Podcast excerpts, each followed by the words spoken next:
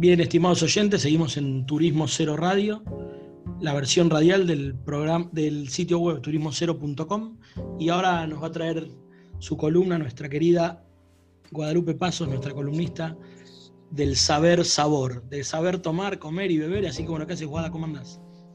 Bien, ¿cómo están? Encantada de saludarlos nuevamente. así es, nosotros, nosotros de tenerte en el equipo. Bueno, qué alegría.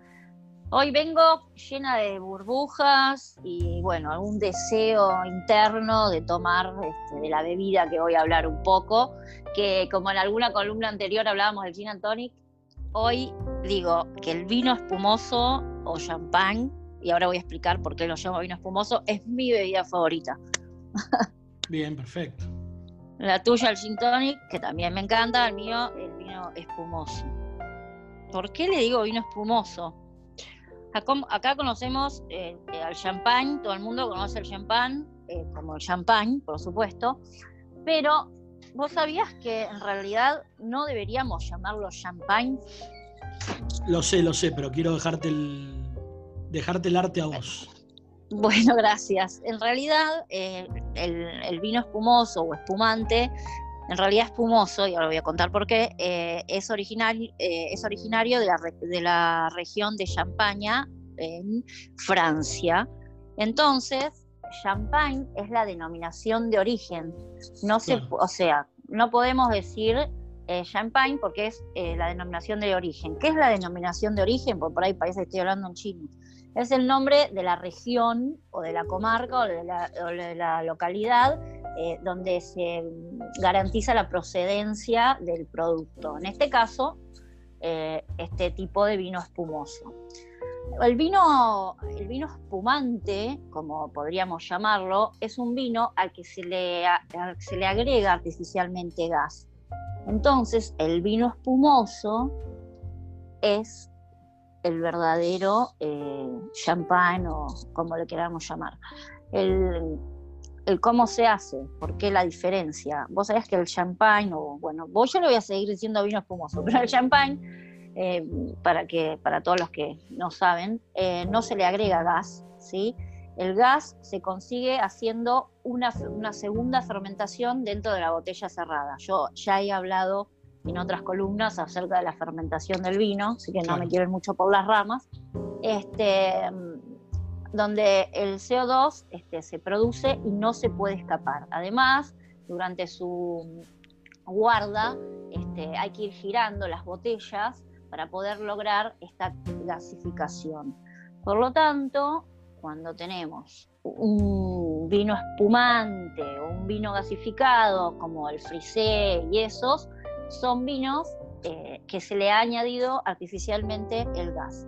No así con los vinos espumosos o champagnes conocidos. Este, después, bueno, les cuento que el vino espumoso se hace con uva blanca, siempre, nunca una uva tinta. Puede ser eh, Chardonnay, Pinot, Pinot Munier.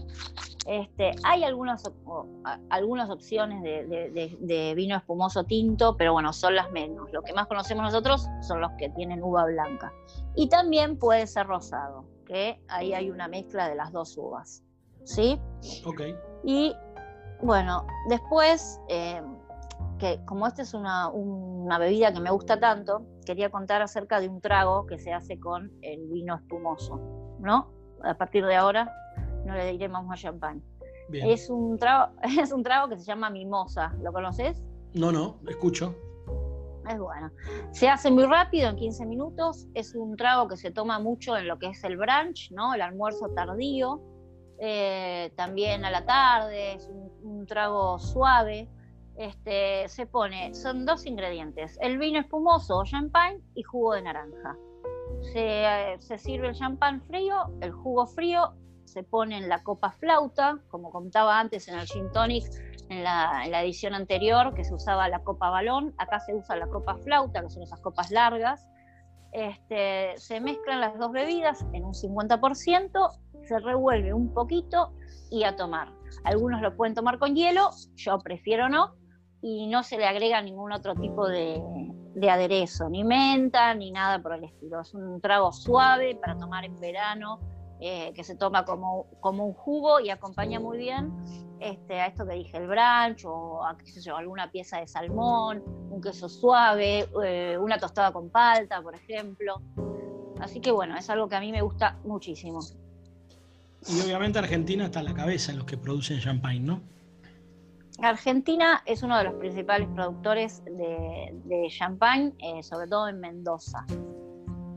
Sí, sí. Hay, hay más o menos, tenemos 198 mil, eh, estoy haciendo memoria, ¿eh? 198 eh, mil hectáreas cultivadas de, este, de, estas, de estas uvas.